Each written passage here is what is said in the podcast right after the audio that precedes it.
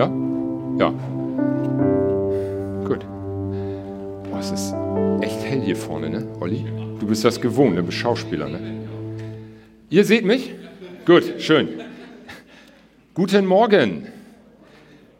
Ich wurde ja schon angekündigt mit Namen Joachim Mix. Also ich habe eigentlich gar nichts gegen den Namen, bloß ich habe was gegen die Verbindung Jochen Mix, weil dann mein Nachname mitgenannt wird und dann muss man mich schon mit vollständigen Namen nennen. Also von daher Jochen.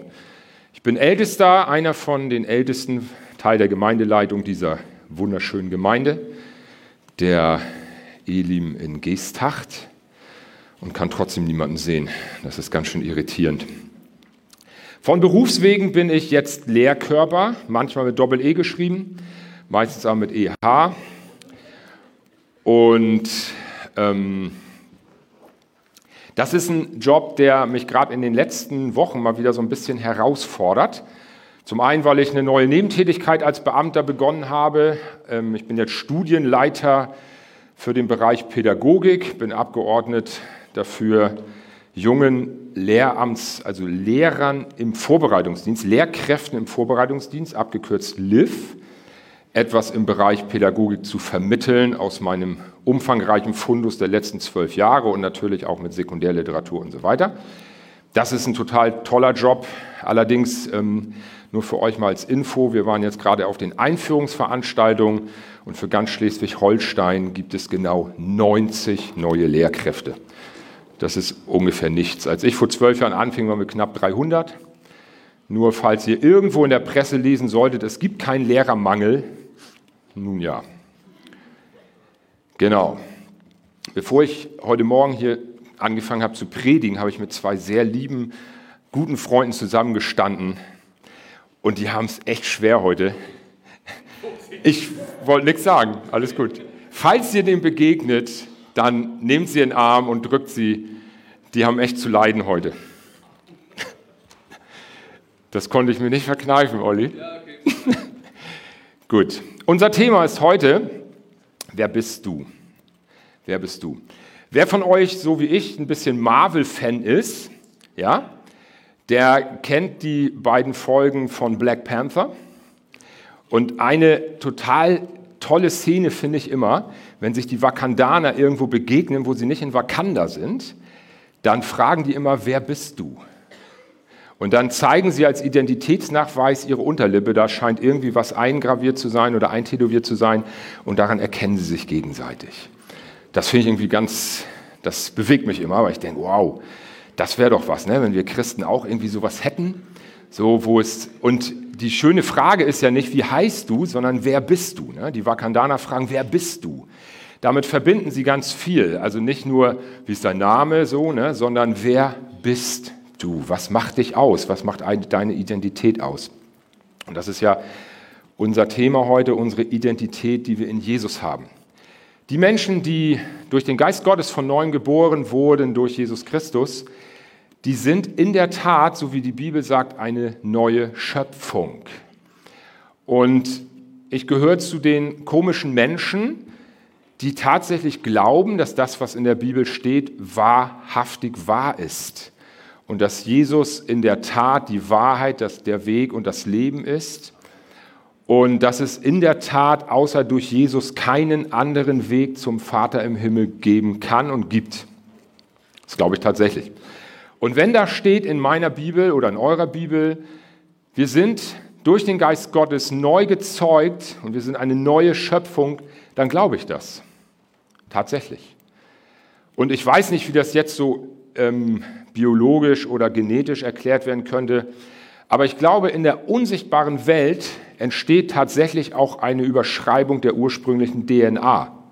In der sichtbaren vermutlich nicht. Aber wir sind eine neue Schöpfung. Wir sind uns dessen bloß oft nicht bewusst. Ich gucke mal, ob ich jetzt hier mit meiner Technik zurechtkomme. Ach, guck mal, ja. Wir können die nächste Folie anschmeißen. Genau.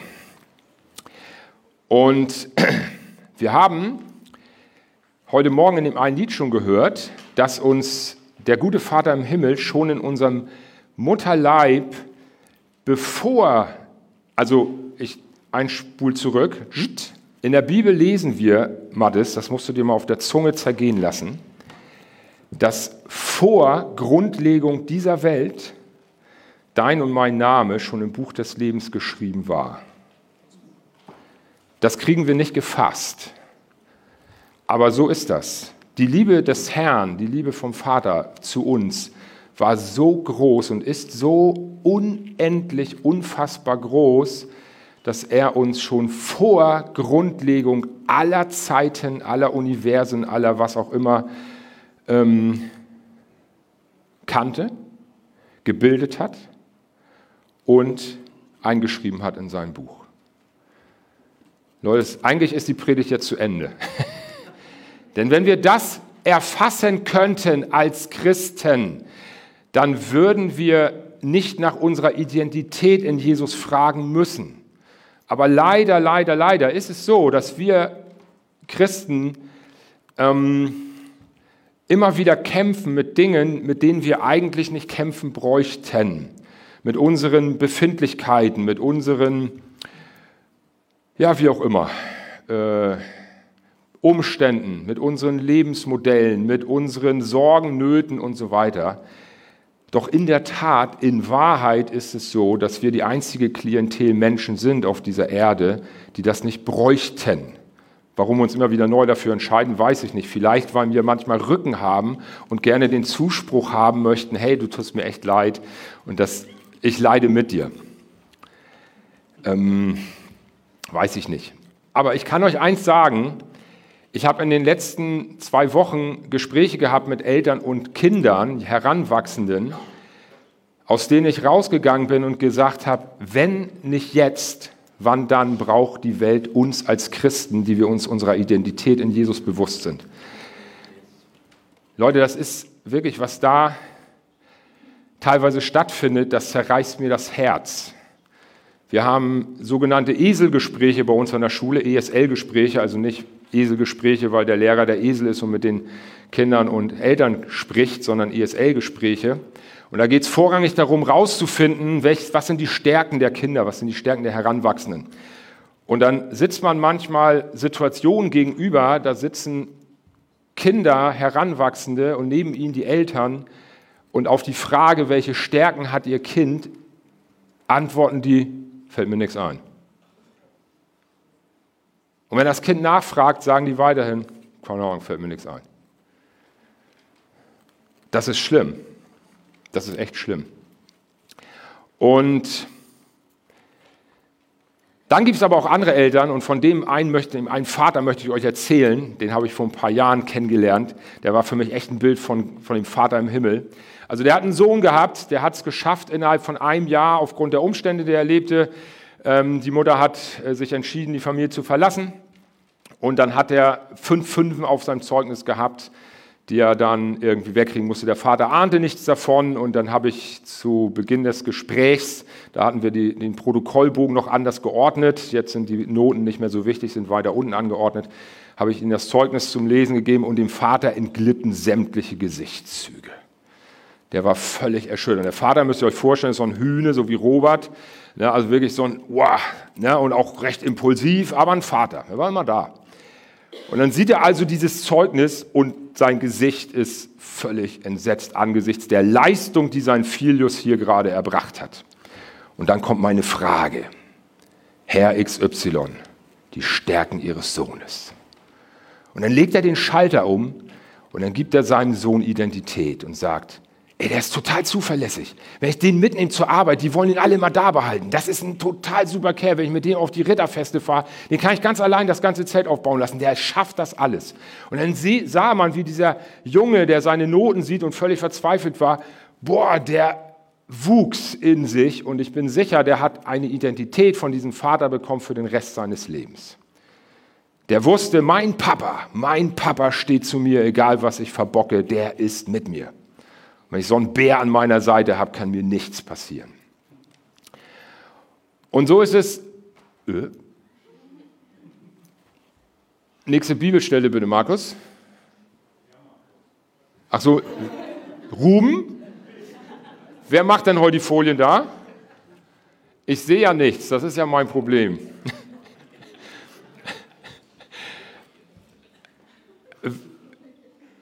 Die heißen auch bei PowerPoint Folien.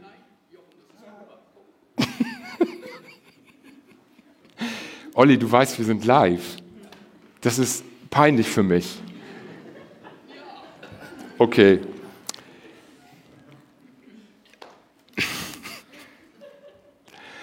Ich versuche es mal wieder einzufangen. Und die dritte Bibelstelle bitte auch. Bei mir sind sie alle drei auf einer, deswegen bin ich etwas irritiert, dass sie alle nacheinander kommen.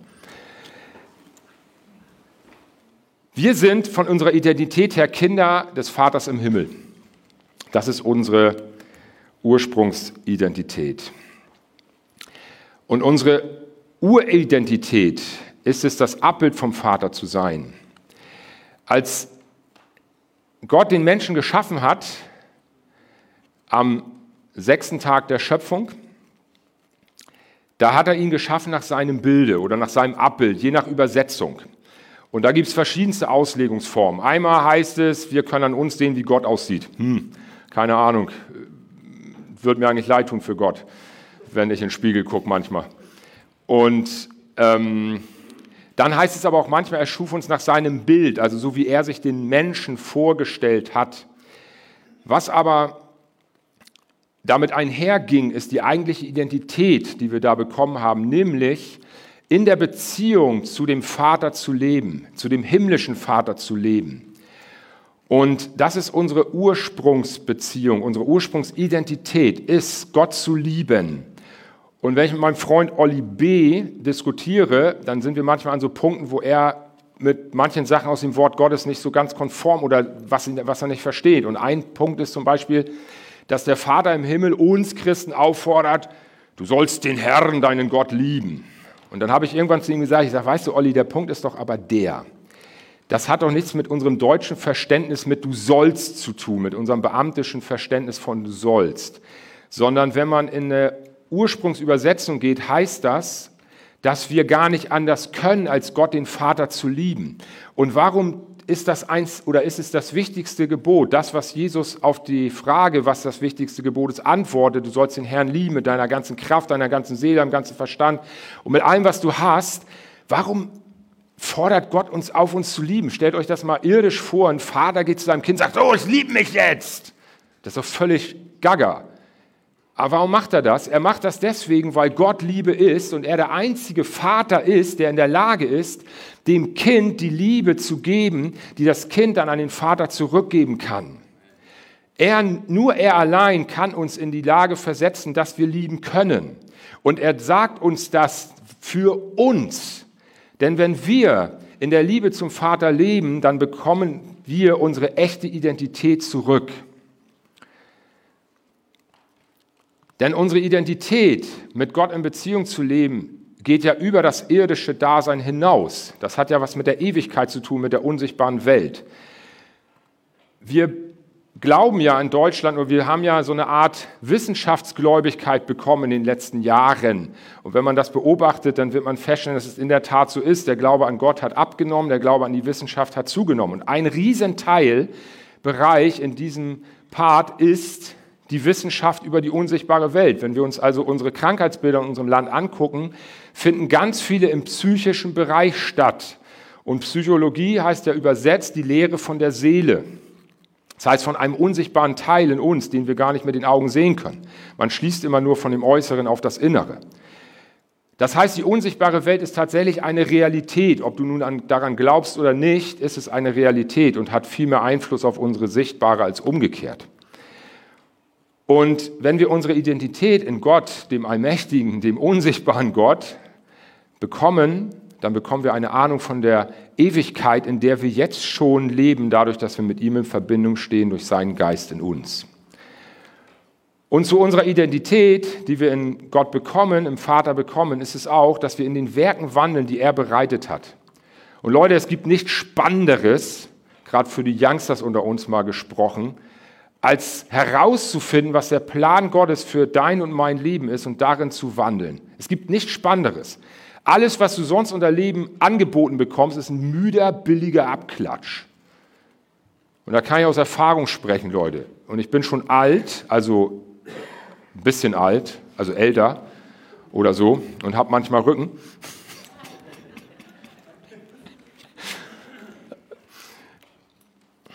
Und merke, dass das einzige Leben, was wir angeboten bekommen, was wir als solches bezeichnen können, ist Jesus. Weil er von sich sagt, ich bin das Leben. Ich bin das Leben. Alles andere ist Abklatsch.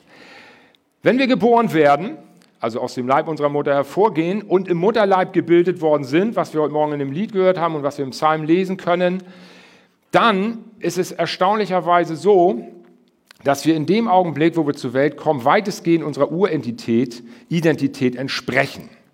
Wir Verwachsenen, äh, Erwachsenen, Entschuldigung, wir Verwachsenen im Brain, ja, wir glauben ja, wir hätten aufgrund unserer äh, vermeintlichen Intelligenz irgendwie was den Kindern voraus. Aber die Bibel sagt Folgendes, Jesus stellt irgendwann mal so ein kleines Kind in die Mitte, lesen wir, und dann sagt er, wenn ihr Verwachsenen, Erwachsenen nicht so werdet wie dieses Kind hier, könnt ihr das Reich, die Königsherrschaft Gottes nicht sehen. Denn ihnen gehört das Himmelreich. Ihnen gehört das Himmelreich. Kinder, die geboren werden, sind Besitzer des Himmelreichs. Wir denken natürlich, ja, Sie wissen ja noch gar nichts. Wisst ihr, und vor ein paar, paar Generationen vorweg hieß es immer, wenn ein Kind etwas noch nicht konnte, ja, das ist noch zu dumm. Leute, ich kriege bei diesem Ausspruch so ein, eine Krawatte. Kinder sind niemals dumm, zu keinem Zeitpunkt ihres Lebens. Im Gegenteil, wenn sie zur Welt kommen, sind sie eigentlich in dem Ursprungszustand, wo wir auf dieser Seite der Ewigkeit nie wieder hinkommen werden. Die sind nämlich völlig unbedarft, völlig sündfrei noch die sind völlig in Abhängigkeit leben von ihren irdischen Eltern.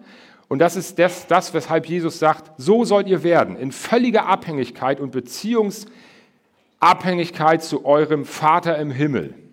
Dann gehört euch die Königsherrschaft Gottes. Wenn ihr das begriffen habt, dann seid ihr wirklich weise.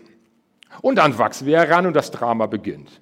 Denn wir werden hineingeboren in eine gefallene Schöpfung die sich irgendwann mal in ihrer hochgradigen Intelligenz dafür entschieden hat, der Schlange mehr zu glauben als dem Vater im Himmel. Danke, Adam.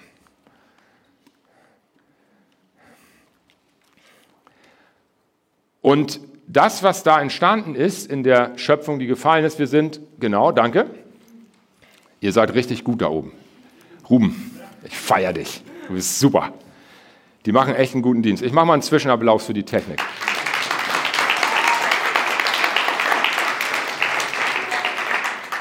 Weil die richtig gut sind. Ich könnte das nicht. Ich bin ja hier schon überfordert. Die Sünde, so nennen wir Christen das, Olli, das ist wie bei mir im Unterricht, die nehme ich auch nicht ernst. Ey. Also, die Sünde, so nennen wir Christen das, ist ja nicht das, was in den Liedern besungen wird, was weiß ich, mal zu viel, also richtig klasse finde ich ja Sünde, wenn sie gleichgesetzt wird mit einem Stück Torte mehr essen. Ey, da kriege ich ja echt, ja, das ist ja echt Sünde jetzt, ne? Nee, Leute, ihr dürft fünf Stücken Torte essen, ist keine Sünde. Denn Torte essen trennt euch nicht von Gott. Sünde trennt uns vom Vater im Himmel. Das ist der Grund, weshalb sie so heißt. Das ist die Trennung, die wir haben in der Beziehung zum Vater im Himmel. Das ist Sünde. Nicht zu viel essen. Das kann zur Sünde werden, aber das ist ein ganz anderes Thema, weil das dann letzten Endes nichts mit dem Essen zu tun hat, sondern wieder mit dem, was in der unsichtbaren Welt in unserem Kopf abgeht. Und Sünde kann oder bringt uns den ewigen Tod. Aber wenn wir hineingeboren werden in diese gefallene Schöpfung, dann beginnt der Kram. Das Drama beginnt, die Kinder wachsen heran. Spannend ist zu beobachten, dass ganz, ganz viele Kinder von ihrem Ursprung her einen ganz natürlichen Glaube an Gott haben. Die gehen bis zu einem gewissen Alter völlig selbstverständlich davon aus, dass es einen Gott gibt. Für die ist das gar keine Frage. Und dann kommen sie in die Welt der Verwachsenen hinein, die ihnen dann irgendwann beibringen, wenn sie nicht mit Jesus unterwegs sind, ach, weißt du, das mit dem, mit dem Gott da oben, das ist so ähnlich wie mit dem Weihnachtsmann, in Wahrheit gibt es den gar nicht. Und dann sind die ganz erschüttert und dann legen sie ihren Glauben ad acta und die Beziehung zu Jesus wird gestört. Und wenn wir dann im Laufe unseres Lebens, ich wünsche euch, wenn ihr jung seid, so früh wie möglich diesen Zeitpunkt, wenn ihr älter seid, wünsche ich ihn euch aber auch so schnell wie möglich, Wenn dann Jesus euch gefunden hat, denn das ist das, was Jesus vorrangiger Grund war, auf diese Erde zu kommen. Ihr müsst euch vorstellen, Jesus, der Sohn des Vaters im Himmel, war in der Herrlichkeit des Vaters. Der hatte nichts auszustehen. Das war das Paradies, also noch mehr als das Paradies. Und dann hat er es nicht, so sagt die Bibel, für einen Raub erachtet, also für sich als Besitz behalten, diesen, in dieser Herrlichkeit zu bleiben, sondern ist um deiner und meinetwillen auf diese Erde gekommen. Und seitdem ist er auf der Suche nach dem, was verloren ist und gerettet werden muss. Der sucht permanent. Ist der Hammer, ne? Der hört nie auf zu suchen. Der sucht nicht uns, die wir Jesus schon kennen, sondern der sucht die, die noch in die Irre laufen, die sich verirrt haben, irgendwo in ihren, was auch immer, ähm, gearteten Lebenssituationen, die also noch nicht festgestellt oder gespürt oder gemerkt haben, dass sie durch den Geist Gottes von neuem geboren wurden, also an Glauben geschenkt bekommen. Denn wenn wir nicht von neuem geboren sind, können wir nicht an Jesus glauben und ihn als Herrn bekennen. Das geht nicht, sagt die Bibel. Wir können das nur durch den Geist in uns. Kein Mensch kann sich letzten Endes hinstellen und Glauben produzieren, so wie so ein Training oder wie Muskelaufbau oder so. Den kriegen wir vom Herrn geschenkt und dann können wir ihn zurückgeben. Und dann stellen wir fest, dass wenn wir das erleben, dass unser Denksinn und unser Bewusstsein tatsächlich verändert wird. Tatsächlich. Also nicht nur irgendwie so vorgestellt oder lehrmäßig oder dadurch, dass wir dann 250 Predigten gehört haben, dann hat unser Denksinn sich verändert, so wie so eine Gehirnwäsche, sondern das geschieht auf übernatürliche Art und Weise durch den Heiligen Geist, den Jesus hinterlassen hat, übrigens zu Pfingsten. Und zwar geschieht das in uns und dann aus uns wieder heraus. Das geschieht nicht durch uns, nicht durch unsere Kraft. An einer Stelle in der Bibel lesen wir, diese Dinge geschehen nicht durch Heer oder Kraft, sondern durch seinen Geist. Alles geschieht durch seinen Geist in uns, nicht durch uns. Wir haben keine Möglichkeit, irgendwas in der unsichtbaren Welt zu beschicken. Wir denken das immer, weil wir so schlau sind oder auch nicht. Also ich denke das manchmal, aber in Wahrheit habe ich nichts zu geben. Das, was ich bekommen habe von Jesus, gebe ich an ihn zurück. Das ist alles. Und wenn wir diese Wiedergeburt erleben, dann erneuert sich unser Denksinn und plötzlich kriegen wir ein Verständnis von dem, was Sünde ist, was uns trennt vom Vater im Himmel. Und wir kehren in unsere Identität, in unsere Uridentität Stück für Stück zurück. Wenn man sich mit Entwicklungspsychologie so ein bisschen beschäftigt, was man manchmal tun muss, je nach Job, dann ist man in so einem Abschnitt, wo es um die Frage geht, wie Heranwachsende ihre Identität bekommen. Und erstaunlicherweise bekommen sie die nicht von ihrer Mutter. Mütter sind von, ihrem, von ihrer Veranlagung her nicht, weil sie es nicht könnten oder so, das ist nicht der Punkt. Das hat tatsächlich was mit dem zu tun, was der Vater im Himmel in die Schöpfung hineingelegt hat. Mütter sind diejenigen, die den Kindern Liebe vermitteln und Herzlichkeit und, und ähm, Anteilnahme und all diese ganzen wichtigen, wichtigen, wichtigen Sozialkompetenzen, die nötig sind, um in unserer einer sozialen Gesellschaft unterwegs sein zu können. Aber die Identität bekommt ein Mensch durch den Vater. Durch den Vater. Und wisst ihr, was das Merkwürdige an unserer Gesellschaft ist? Dass es immer weniger Väter gibt in den Herkunftsfamilien und dass wir als Gesellschaft über die Medien vermitteln, das ist auch richtig so. Das ist in Ordnung. Das ist in Ordnung. Das passt schon. Nein, das ist nicht in Ordnung. Denn wir haben gerade, wir bewegen uns in einer Zeit, und das kann man dann auch wieder statistisch nachlesen, hat auch nichts mit Christsein zu tun oder dass die Frommen immer irgendwie so den mahnenden Zeigefinger heben müssen, das hat was mit Ergebnissen zu tun. Wir leben in einer Zeit, in der es so viele psychisch aber psychisch angeschlagene Jugendliche gibt wie noch nie zuvor. Noch niemals zuvor gab es so eine dramatische Entwicklung innerhalb der Jugend. Mit, wir haben so viele Schüler mit Angststörungen, und das sind Angststörungen, die kann man sich gar nicht vorstellen. Das sind Angststörungen vor Wolkengebilden am Himmel. Angststörungen dafür, vor die Tür zu gehen. Die können nicht mehr rausgehen. Die haben Angst, einen Schritt vor die Tür zu machen. Und zwar wirkliche Angst. Die haben Angst davor. Gut, Leistung ist da ja, das, das kennen wir auch noch. aber das spielt nur marginal eine Rolle. Die haben Angststörungen, irgendwas oder irgendwie ihr Leben zu bewegen.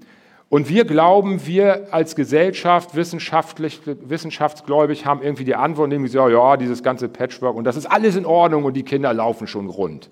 Die laufen gar nicht rund, weil sie keine Identität mehr bekommen durch die Väter, weil die nicht da sind. Deswegen brauchen wir den Vater im Himmel. Die Menschen brauchen den Vater im Himmel, der, der du vielleicht Jesus noch nicht kennst, der du noch keine Identität von ihm bekommen hast und hast vielleicht keinen Vater bei dir. Als ich Heranwachsender war, ich bin so ein, ich will das überhaupt nicht bewerten, aber ich bin so ein Mensch oder so ein Kind, was aus so einer klassischen Trennungssituation kommt. Die Eltern haben sich in eine Flicken gekriegt, da war ich zwölf und ein bisschen und dann bin ich mit Mutti weitergezogen und so weiter und so weiter, will ich gar nicht ausdehnen. Auf jeden Fall mit all dem, was da dazugehört. Klassischer Schulabbrecher. Vier Wochen vor den Abschlussprüfungen habe ich gesagt, Schule, ihr könnt mir mal eine Füße fassen, ich mache nicht mehr mit. Gehe nach Hause. Ne, so und all diese ganzen Sachen. Und ich hatte keine Identität. Meine Identität war völlig gestört. Und in Beziehung zu, ähm, zu Mädchen oder zu jungen Frauen war die auch völlig gestört. Wenn ich verliebt war, habe ich meine komplette Identität dieser Liebe ausgeliefert und das war nur schrecklich wahrscheinlich für die Mädels, weil das völlig überfrachtend war. Alles, was ich getan habe, hat sich nur noch auf so ein Mädchen ausgerichtet. Schrecklich. So, und dann ich, kam Jesus in mein Leben und ich habe eine Identität, meine Identität zurückbekommen durch ihn, durch seinen Heiligen Geist und durch die Wiedergeburt. Und wir bekommen die Identität, wenn es gut läuft, durch einen irdischen Vater vermittelt. Und dann ist es gut. Es gibt natürlich einen Haufen guter Väter auch heute noch, selbstverständlich. Das brauchen wir auch nicht schlecht zu reden. Aber viele von den Vätern, die Identität vermitteln sollten, können das auch nicht mehr, weil sie ihr Päckchen zu tragen haben. Das heißt, das sind möglicherweise auch Identitätsfindungen oder Identitätsvermittlungen, die irgendwie Schlagseite haben oder eben auch nicht so ganz rund laufen. Und deswegen brauchen wir einen Vater, der uns Identität gibt, der unabhängig ist davon und losgelöst von all diesen irdischen Einflüssen. Und das kann nur der Vater im Himmel sein, der uns unsere Ur Identität zurückgeben kann. Nur durch Jesus, den er auf diese Erde gesandt hat, haben wir Möglichkeit, unsere Uridentität zurückzubekommen.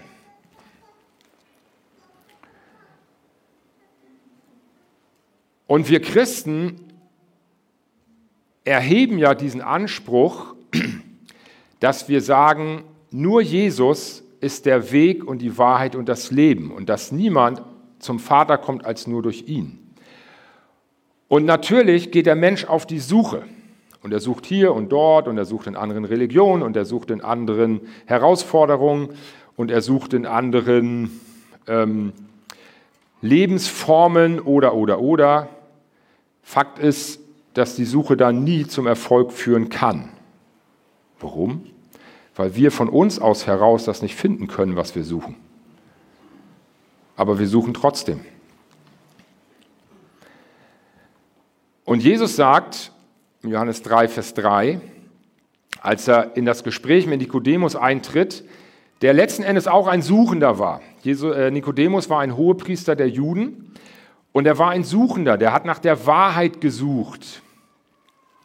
Und zwar sehr intensiv und hat sich gewundert, dass er sie nicht findet, denn er hat an den richtigen Gott, an Yahweh geglaubt. Er hat auch die richtigen Gesetze befolgt bis zu dem Zeitpunkt. Und dennoch hat er, nichts, hat er es nicht gefunden. Und dann kommt Jesus auf diese Erde und sucht das, was verloren ist und kommt mit Nikodemus ins Gespräch und sagt in diesem Gespräch zu ihm, wahrlich, wahrlich, ich sage dir, wenn jemand nicht von neuem oder von oben her geboren wird, kann er die Königsherrschaft des Vaters nicht sehen. Wenn du in deinem Herzen nicht weißt, dass du durch den Geist Gottes von neuem geboren worden bist und eine neue Identität von ihm bekommen hast, dann wirst du sie aus deiner Kraft heraus nicht finden können.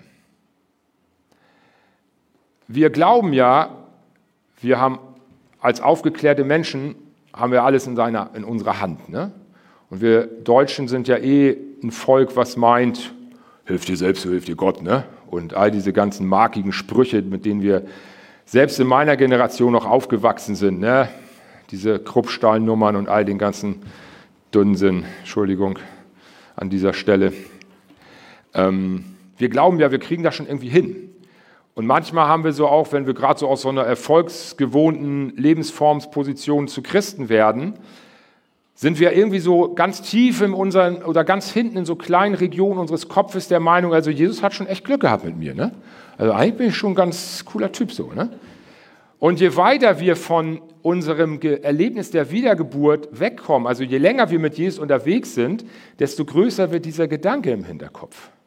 Und wir haben aufgehört zu verstehen, dass Jesus irgendwann losgegangen ist und der Zeitpunkt, als er uns gefunden hat, wenn ihr das nachlesen wollt im 1. Korinther, Kapitel 1, aber ich mute euch das mal zu, was da steht, da müsst ihr euch der Tatsache bewusst sein, dass als wir als Christen Jesus, von Jesus Glauben geschenkt bekommen haben, waren wir das Verachtete dieser Welt. Punkt. Punkt. Jesus hat uns gerettet, als wir seine Feinde waren. Da hat er uns zu Freunden ernannt. Er hat uns hineingeliebt in seine Gegenwart durch seine Kraft und allein durch seinen Namen, allein durch seine Kraft haben wir angefangen, an ihn zu denken. Egal, ob du in Gemeinde groß geworden bist oder nicht.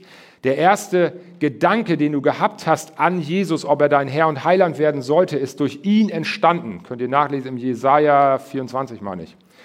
Da könnt ihr lesen, dass Gott sagt, die Beziehung, die ich aufbaue zu einem Menschen, gehört exklusiv mir. Also nicht mir, sondern Gott. Gott allein schafft die Beziehung zu einem Menschen. Er stiftet sie. Und er behält sich auch vor, dass er sie beginnt. Und er sagt, das Werk, was ich beginne, für, für ich auch zu Ende. Für ich Gott auch zu Ende. Für ich als Vater auch zu Ende. Das heißt, falls du heute Morgen hergekommen bist, auf Einladung eines Menschen, ist das super, aber du bist nicht hier, weil du der Meinung warst, oh, ich höre mal so einen Gottesdienst an, mal gucken, was die Frommen dazu sagen haben, sondern du bist hier, weil Jesus Gnade hat mit dir und dich sucht. Und er sucht dich und er sucht dich und er sucht dich und er sucht dich. Und das Schöne ist, er sucht dich so lange, bis er dich gefunden hat. Das ist nicht abgefahren. Jesus macht sich auf die Suche nach Menschen und er hört nicht auf zu suchen. Er hört gar nicht auf zu suchen, solange bis er die Menschen gefunden hat. Und dann schleppt er die her und bringt sie zu den 99 und fängt wieder von vorne an. Und dann finden wir in unsere Identität zurück. Ihr dürftet schon langsam. Was war das noch? Ich soll sie bestechen, ne? Also, nein, unser Lobpreisteam kommt. Das ist total nett. Und wenn du heute Morgen hier sein solltest und du bist auf der Suche nach deiner Identität, die du vielleicht nicht von deinem irdischen Vater erhalten hast, weil der vielleicht frühzeitig aus deinem Leben ausgeschieden ist. Manchmal sterben Väter früh, manchmal gehen sie einfach, manchmal verlassen sie die Familie, wenn man älter oder heranwachsend ist. Oder, oder, oder. Wenn du also keine Identität bekommen hast, von der du sicher sagen kannst, ich fühle mich so in meiner Identität, dass ich in der Lage wäre, mein Leben erfolgreich zu meistern, dann hast du die Möglichkeit, dass heute Morgen zu verändern, beziehungsweise verändern zu lassen durch Jesus und durch seinen Geist. Und du darfst, wenn die Lobpreisgruppe spielt und noch ein Lied singt, darfst du zu unseren Betern gehen oder hier auch nach vorne kommen, sind auch immer Menschen da, die mit dir beten. Und darfst dich von Jesus finden lassen und nach Hause zum Vater holen lassen. Du darfst ihm dein Leben ausliefern. Und Leute, ich kann euch sagen, es gibt nichts Lohnenderes als das eigene verkorkste Leben. Und selbst wenn du total angepasst, super reich und sonst was aufgewachsen bist, dein Leben ohne Jesus findet nicht statt. Die Bibel sagt an einer Stelle, nur wer den Sohn Gottes hat, hat das Leben. Wer den Sohn nicht hat, hat das Leben nicht. Punkt. Das ist ein ganz einfacher Satz. Wir haben ohne Jesus kein echtes Leben. Wir haben nur mit Jesus echtes Leben, was hineinreicht in Zeit und Ewigkeit und darüber hinaus. Und was entstanden ist und angefangen hat vor Grundlegung der Welt. Mal, das ist der Hammer, ne? Kriege doch einen Knoten in mein Hirn. Das kann ich mir gar nicht vorstellen. Vor Grundlegung der Welt bis irgendwann. Boah. Aber so ist das. Wenn du heute Morgen hier bist und hast noch keine Identität in Jesus, dann lass sie dir heute Morgen schenken durch seinen Geist. Lass für dich beten, gib ihm dein Leben, gib ihm dein Leben, nicht uns als Gemeinde, gib ihm dein Leben und lass dir von ihm neues Leben schenken, was hineinreicht in die Ewigkeit. Amen.